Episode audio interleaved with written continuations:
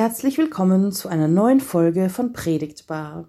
Ich freue mich sehr, heute eine neue Predigerin in unserer Runde begrüßen zu dürfen. Tanja Dietrich Hübner ist seit knapp 20 Jahren Lektorin in der Messiaskapelle in Wien und arbeitet in leitender Position im Bereich Nachhaltigkeit im Lebensmitteleinzelhandel. Und so predigt sie heute über unseren Umgang mit Tieren und über das Tierwohl. Tiere spielen in der Bibel eine wichtige Rolle. Nicht nur der rettende Wal bei Jona oder das Eselfüllen, auf dem Jesus in Jerusalem einreitet. Als Mitgeschöpfe stehen sie wie der Mensch unter der Segensverheißung Gottes. Dieses Bewusstsein haben bestimmt die wenigsten von uns beim Anblick eines plastikverpackten Schnitzels im Kühlregal eines Supermarktes. So wünsche ich euch viel Freude mit dieser außergewöhnlichen und spannenden Predigt. Wir hören uns nächste Woche wieder. Gnade sei mit euch und Friede von Gott, unserem Vater und unserem Herrn Jesus Christus. Liebe Gemeinde, in der Bibel wimmelt es vor Tieren ähm, und es ist eigentlich erstaunlich, dass es gar nicht so viele Predigten oder Bücher darüber gibt, über so theologische Betrachtungen zum Thema Tiere, Lebewesen, Schöpfung. Es gibt natürlich jetzt im Zuge der ganzen Klimakatastrophe und Ähnlichen zunehmend ähm, auch Christinnen und Christen und Theologinnen und Theologen, die sich damit beschäftigen. Aber ich war ein bisschen erstaunt, dass das sozusagen über die Zeit gar nicht so ein großes Thema war. Einer, der sich äh, mit Tieren beschäftigt hat, war der Arzt Albert Schweitzer und der war ja auch Theologe. Er hat das Wort Ehrfurcht vor dem Leben geprägt und er kommt zu dem Schluss, unser Nächster ist nicht nur der Mensch, unser Nächster oder unsere Nächsten sind alle Wesen. Also auch Tiere sind unsere Nächsten. Was Katzen betrifft, da bekommt man für diese Aussage ganz sicher eine breite Zustimmung. Es ist ja unfassbar, wenn man Katzenbilder postet, ob auf Instagram, Facebook oder äh, TikTok oder wo auch immer. Da bekommt man also fulminante Zustimmungen. Bei kleinen Welpenfotos ist das auch so. Ähm, ja, also Haustiere, Katzen, Hunde, aber auch kleinere sind eigentlich für viele Menschen auch zu Ersatzpersonen oder Ersatzlebewesen geworden. Und gerade in der Corona-Zeit ist die Anzahl gerade der Katzen und Hunde in Wien signifikant gestiegen. Für die Besitzerinnen und Besitzer sind diese Tiere ihre Nächsten, die sie mit viel Liebe umsorgen und das freut natürlich Firmen wie Fressnapf. Ich weiß nicht, ob Sie die kennen. Das ist der Marktführer im Bereich ähm, Tierbedarf, Tiernahrung mit 130 Filialen. Und die machen einen Jahresumsatz von 240 Millionen Euro. Das ist ja nicht gerade wenig und haben allein zwischen 2020 und 2021 25 Millionen mehr Euro Umsatz gemacht. Also man sieht, das ist ein großer Markt. Warum ich das sage? Weil das einfach auch zeigt, es gibt sehr, sehr viel mehr Haustiere. Wie gesagt, in der Bibel spielen Tiere eine wichtige Rolle. In der Schöpfungsgeschichte geht es eben um große Seetiere, es geht um kleine Meerestiere, es geht um Vögel, Wildtiere, Kriechtiere. Wir lesen auch von einer Schlange, ja, die bald Adam und Eva in Versuchung führt. Es kommen viele Schafe, Esel, Ochsen vor ob diese Eselschafen und Ochsen auch wirklich in der Weihnachtsgeschichte die Rolle gespielt haben, wie wir es meinen, das ist jetzt nicht so ganz biblisch belegt, ist aber auch nicht so wichtig, weil naheliegend, wenn es in einem Stall oder in so einer Stallhöhle passiert ist, die Geburt Jesu, dann werden schon Tiere in der Nähe gewesen sein. Solche, wie wir halt heute sagen, auch Nutztiere. Jedenfalls Tiere, Schafe, Rinder, Ochsen, alles Mögliche hatten eine sehr hohe Bedeutung, vor allem was die den Wohlstand der Menschen in alten Zeiten angeht. Und deswegen spielen eben die Tiere auch immer wieder eine Rolle. Und wir kennen alle die wundersame Geschichte von Noah, der mit seiner Familie in der Arche für mehrere Monate war und dort, oder auch länger oder kürzer, und dort hier mit vielen Tieren zusammen gewesen war. Oder wir kennen die Geschichten, wo andere Tiere eine Rolle spielen, wie zum Beispiel bei Elia mit dem Raben. Und eben auch im Zusammenhang, und das sage ich nochmal mit der Schöpfungsgeschichte, weil da ähm, ist es natürlich ganz besonders wichtig, weil man damit auch die Bedeutung der Tiere sieht.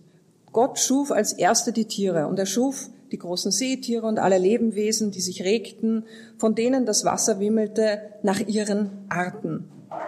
So lesen wir es eben im 1. Mose 1 und dann geht's weiter und alle geflügelten Tiere wurden nach ihrer Art geschaffen und Gott sah, dass es gut war. Also die Tiere kamen vor den Menschen in die Welt. Ist jetzt keine großartige Neuigkeit, aber steht auch so ganz klar in der Bibel. Und Gott segnete die Tiere und sprach, seid fruchtbar und mehret euch und füllt das Wasser im Meer und die Vögel sollen sich mehren auf der Erde. Wichtig ist, der Segen Gottes liegt auf allen Lebewesen. Wir lesen das in der Bibel und es sollte eigentlich auch ein Grundverständnis sein. Erst macht Gott die Tiere, dann die Menschen und er segnet sie und er sagt, es ist gut, es ist sehr gut. Und er sagt, seid fruchtbar und mehret euch. Und dieses mit dem seid fruchtbar und mehret euch, wenn man jetzt die Weltbevölkerung anschaut in den letzten 50 Jahren, ähm, hat sich die Weltbevölkerung eigentlich vervielfacht. In den 50er Jahren waren wir noch 2,7 Milliarden Menschen. Ähm, am 15. November 2022 waren wir 8 Milliarden Menschen. Warum es gerade der 15. November war, das ist jetzt eine rechnerische Größe, die die UNO bestimmt hat und gesagt hat, an diesem Tag ist die 8 Milliarden Grenze geknackt. Das war jetzt natürlich keine globale Volkszählung, die es gegeben hat. Und wenn wir noch weiter in die Zukunft schauen, dann soll der Peak in den 80er Jahren unseres Jahrhunderts jetzt erreicht sein bei ungefähr 10,4 Milliarden. Und warum ich das jetzt im Zusammenhang mit Tieren erwähne, ist, all diese Menschen wollen und müssen essen und alle diese Menschen oder viele dieser Menschen wollen Fleisch essen. Und das kommt ja bekanntlich von Tieren. Und Österreich, Österreich ist ein Fleischland. Nicht nur was den Konsum angeht, sondern auch was die Produktion angeht. Ich zeige Ihnen hier mal eine Statistik. Oberösterreich, in Oberösterreich werden die meisten Schweine gemästet, auch die meisten Rinder. Also Oberösterreich vor allem ist ein Schweineland. Und das ist ja natürlich auch ein hoher wirtschaftlicher Faktor.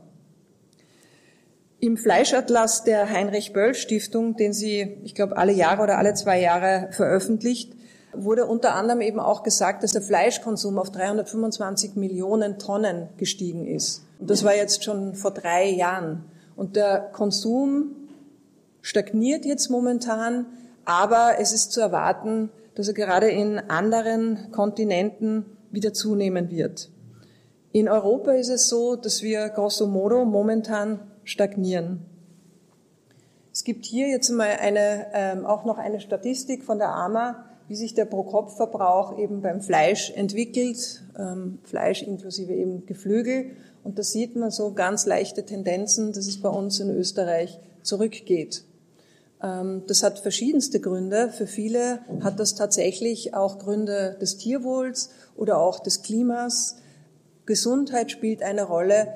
Also das sind alles Entwicklungen, die wir hier beobachten können. Und jetzt muss ich mal schauen. Genau. Hier steht jetzt aber auch, wie viel Österreicher, Österreicher, ich betone, das sind jetzt eher die Männer, weil die Männer sind vor allem die Fleischesser. Nicht, dass Sie jetzt dachten, ich sage irgendwas anders. Natürlich essen auch Frauen Fleisch, aber ähm, dominiert natürlich eher Männer.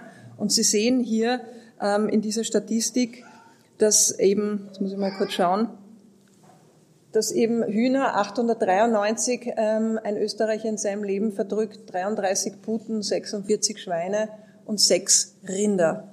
Das ist sozusagen der durchschnittliche Konsum, ähm, den eben ein Erwachsener ähm, in seinem Leben isst. In diesem Sinne hat sich eben in den letzten Jahren, Jahrzehnten auch der Fleischkonsum in Österreich ähm, verdoppelt. Gott segnete Menschen und Tiere gleichermaßen und damit sind auch Nutztiere unsere Nächsten. Dass der Mensch Tiere isst, ähm, ich lese das jetzt nicht in der Bibel, dass das verboten, falsch oder sonst irgendwas wäre, keine Sorge.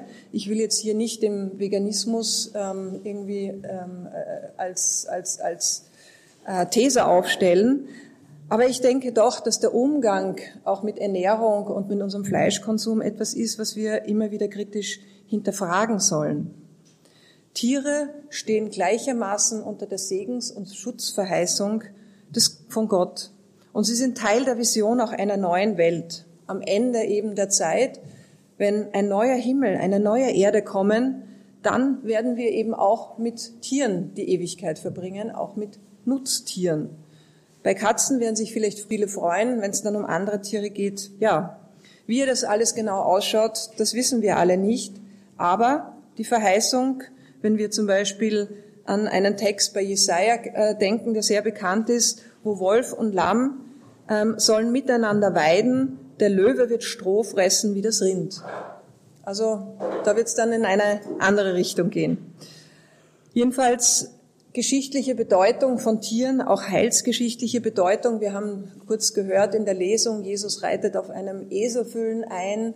Ähm, es gibt aber auch natürlich noch andere Zusammenhänge, die Taube, die eben auf Jesus bei der äh, Taufe herniederkommt. Auch hier ist eben ein Tier, das ähm, quasi das Heil auch symbolisiert. Ja, und dann gibt es eine interessante Geschichte, ähm, wo ein Tier zu einem Botschafter Gottes wird. Also Tiere sind auch in der Bibel immer wieder Botschafter Gottes in sehr unterschiedlichen Zusammenhängen.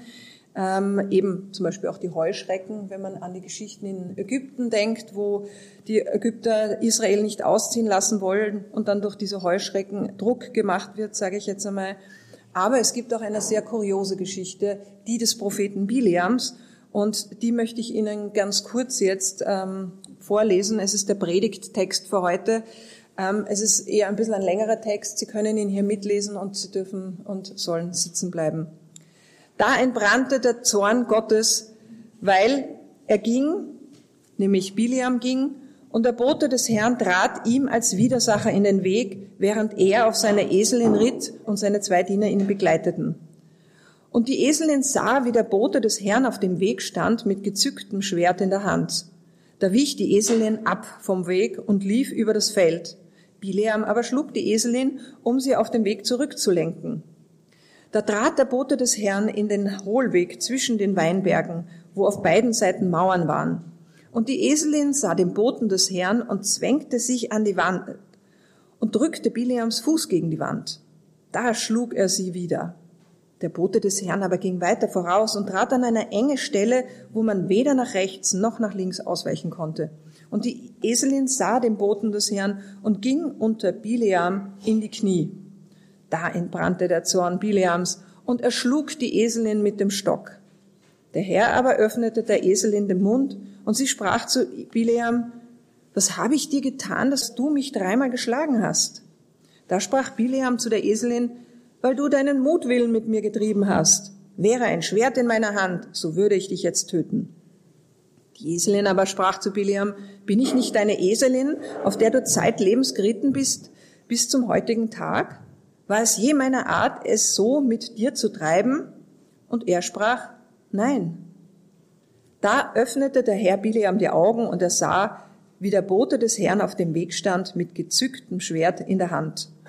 Er verneigte sich und warf sich nieder auf sein Angesicht. Soweit der Text aus dem Buch Mose. Redet man immer von Eseln oder Eselinnen als sehr sture Tiere, muss man in diesem Fall sagen, nicht der Esel oder die Eselin ist stur, sondern der Bileam ist stur weil Gott hat ihm schon vorher einige Male gesagt, er soll nicht den Feinden Israels, den Moabiter, helfen, sondern er soll sich da rausnehmen. Aber der Bileam zieht los mit seinem Esel und will sich gegen die Israeliten verschwören. Und das eben möchte Gott verhindern auf eine sehr drastische Art und Weise, wie wir hier in dieser Geschichte mitbekommen. Und der Prophet reagiert noch und noch nicht auf dieses absonderliche Verhalten seiner Eselin.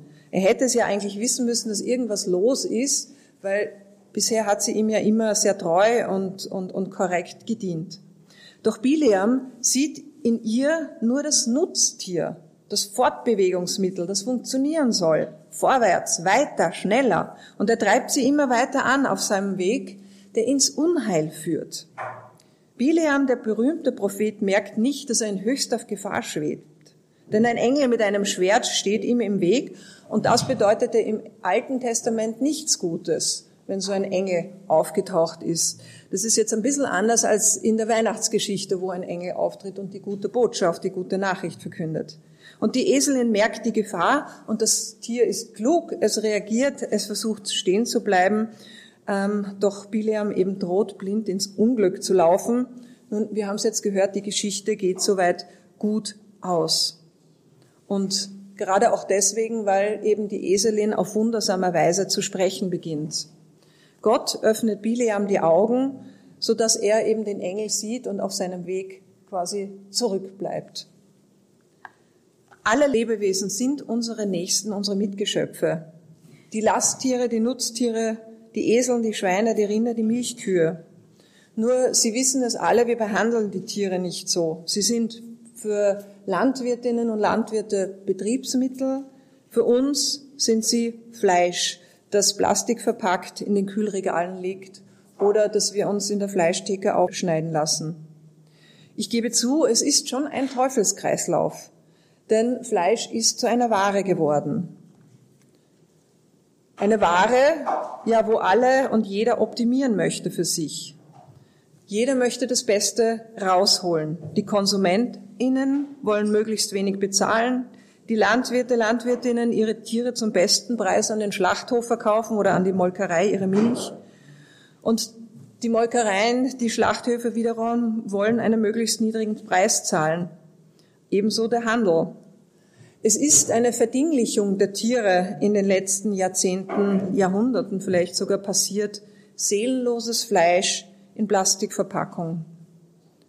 Ja, in unserer Gesellschaft sind wir irgendwo falsch abgebogen. Es muss sich etwas ändern. Und ich denke, diese Geschichte von Bileam, der stur auf seinem Weg dahin reitet und versucht, den Esel oder die Eselin in seine Richtung zu zwingen, ist hier so ein bisschen auch eine Mahnung, dass wir eben nicht so stur sind auf dem Weg, wenn es darum geht, wie wir mit Tieren umgehen, beziehungsweise in Bezug auf Fleischproduktion und Fleischkonsum. Denn wir sind schon auf einem gefährlichen Weg unterwegs. Die Intensivierung der Landwirtschaft ist mit hohen Kosten verbunden, mit hohen negativen Auswirkungen auf das Klima, auf die Biodiversität, letztlich, wenn man zu viel Fleisch isst, auch auf die Gesundheit. Das Gute ist, eben habe ich vorhin schon kurz gesagt, es ist schon eine Verhaltensänderung in Sicht. Ähm, und es gibt auch sehr interessante Innovationen, die vielleicht jetzt so im ersten Augenblick nicht allen schmecken, aber es wird ja schon ein Laborfleisch entwickelt. Da gehen Milliarden von Investitionen rein. Es gibt auch schon die ersten Lokale, die dieses In-vitro-Fleisch anbieten. Da wird aus tierischen Zellen, die werden vermehrt und so werden eben Schnitzel, Burger und ähnliches zusammengestellt. Das heißt, es sind tatsächlich tierische Produkte, aber sie sind eben nicht auf natürliche Art eben, indem Tiere aufgezogen und geschlachtet werden, entstanden, sondern eben anderweitig, nämlich im Labor. Hier sagen Unternehmensberatungen so in Richtung 2040 wird dieses Fleisch konkurrenzfähig sein. Und eine große Unternehmensberatung prognostiziert sogar, dass der Großteil des konventionellen Fleisches tatsächlich eben künstlich, sage ich jetzt einmal, hergestellt wird und nicht mehr von Tieren, die gemästet und geschlachtet werden. Ich bin in keiner Weise sozusagen dagegen, dass man Fleisch isst, also auch persönlich nicht, auch wenn ich selber kein Fleisch esse. Ich habe eine sehr, sehr hohe Wertschätzung gegenüber Landwirtinnen und Landwirte, wenn sie eben auch ihren Betrieb ähm, unter Kontrolle haben, sage ich jetzt einmal, weil die Bilder, die halt immer wieder durch die Medien gehen, sind nicht nur schockierend, sondern eben so etwas darf einfach nicht vorkommen. Aber es ist eben wichtig, unser Verhalten zu überdenken und zu schauen, ja, ist das wirklich so gut, oder wie viel Fleisch oder wie viel Milchprodukte ich zu mir nehme? Und ich denke halt tatsächlich, weniger ist mehr. Weniger ist mehr. Mehr Qualität, mehr Tierwohl, mehr Bio. Das ist tatsächlich teurer, ja, das kann man ganz klar sagen. Und es wird natürlich da immer argumentiert, auch bei mir, ich arbeite ja für einen Lebensmittelhändler, wird dann auch immer argumentiert, ja, das kann sich nicht jeder leisten. Ja, natürlich, wenn ich jetzt jeden Tag eben ein Schnitzel esse in Bioqualität, dann wird das auch teuer. Aber genau darum geht's ja, dass man schaut, dass man den Konsum von tierischen Produkten etwas reduziert, etwas maßvoller gestaltet, aber dann eben in einer besseren Qualität. Das ist der springende Punkt. In Tierwohlqualität oder in Bioqualität.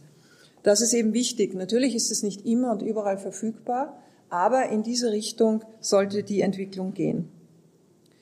Tiere sind unsere Mitgeschöpfe. Der verantwortungsvolle Umgang mit ihnen ist nicht nur Sache des einzelnen Landwirtes, auch nicht Sache letztlich allein des Handels, sondern es ist unser aller Sache. Es ist Sache des einzelnen Konsumenten, Konsumentin, auch unserer Gesellschaft, auch der Politik. Alle müssen hier sozusagen mit an dieser Veränderung arbeiten. Und ja, das eigene Koch- und Essverhalten zu verändern und mehr ähm, pflanzenbasierte Produkte einzubauen, das ist nicht leicht, das gebe ich zu. Ähm, ich habe gestern wieder was Vegetarisches gekocht, was meinem Mann nicht geschmeckt hat. Ähm, ja, also man muss schon eine gewisse Fertigkeit auch entwickeln. Ähm, der Punkt ist aber, ich glaube, wir haben alle erkannt, es ist wichtig, dass wir reduzieren, ob Eier, Steaks oder eben das Wurstbrot. Und es sollte eben die Devise sein, weniger ist mehr. Und ich sage es nochmal, mehr Qualität, mehr Bio, mehr Tierwohl und viel mehr Gemüse. In diesem Sinne, Amen.